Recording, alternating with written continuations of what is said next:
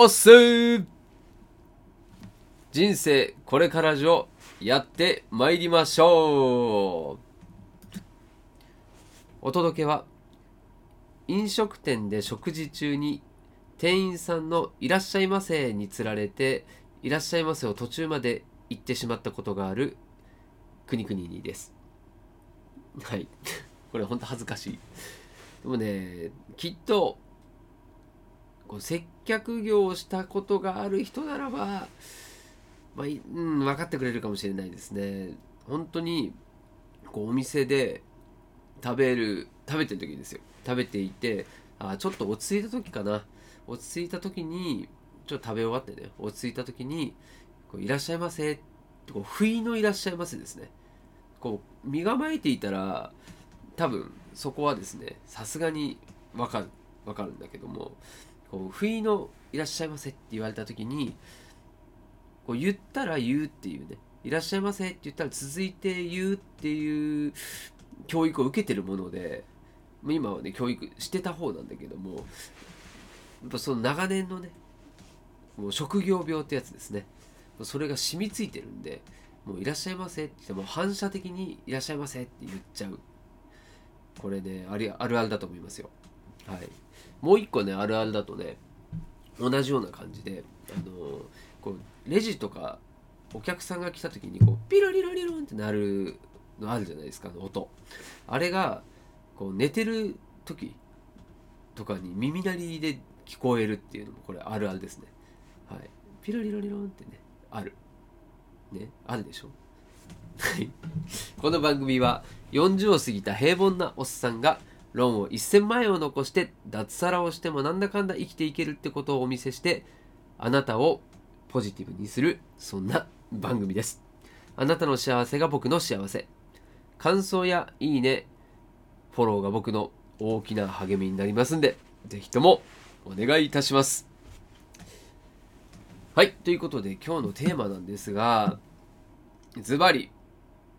まあ、ちょっとね今のこうお客様関係なんですよね、まあ、今回僕がお客様の立場でちょっとある出来事があったので、まあ、そのことをシェアしながらちょっと一緒にですね考えていきたいと思ってます。はい、でその内容というのがですね、えー、最近電子レンジのですね牛乳の温めとかあと解凍ボタンわかりますかね？はい、これを、まあ、ボタンを押すとちょうどね適温に温まるっていうやつですね、まあ、解凍の場合は解凍されるっていう、まあ、そんな機能があるんですけども、まあ、そのボタンの調子が悪くて、まあ、調子ボボタンというかですね温まらないんですね。はい。こう正常に温まらない解凍されないっていう状況が続いたので、うんまあ、メーカーさんに電話をしましてで、えー、メンテナンスの見積もりの依頼をしたんですね。はい、でその際に気づいたこと、はい、気づきを得たのでその話をしたいと思います。はい、でまあ結論 結論ですねちょっと悶々としたんですよ。はい、そして、まあ、気づきというのはズバリ、まあ、やっぱりお客様目線っていうのは大事だよねってことと、うん、自分だったらどうかっていうのを考えさせられたっていうことにつきますね。はい、そして今の時代だからこそその対応はちょっとって思ったんですね。はい。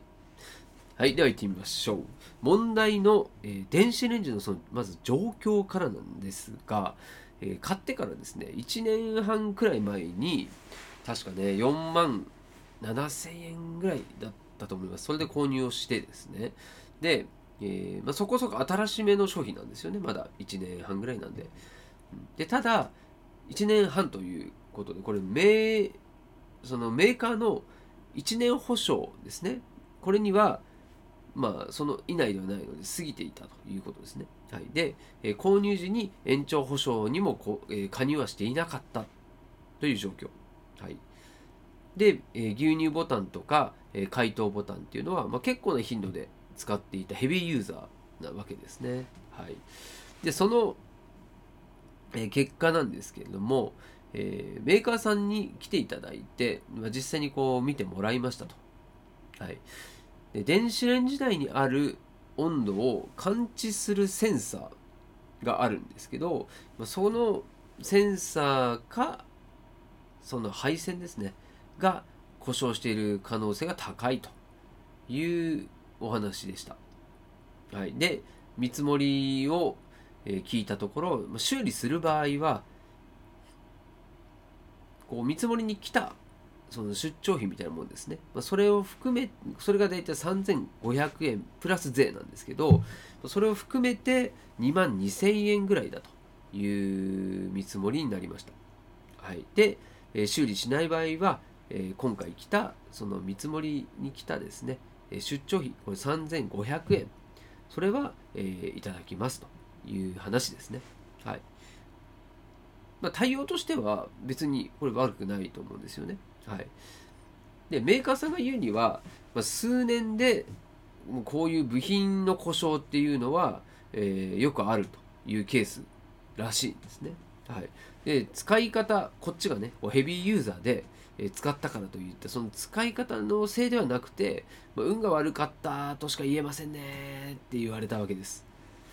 ちょっとあれあれって思ったんですよね。ででこれを受けて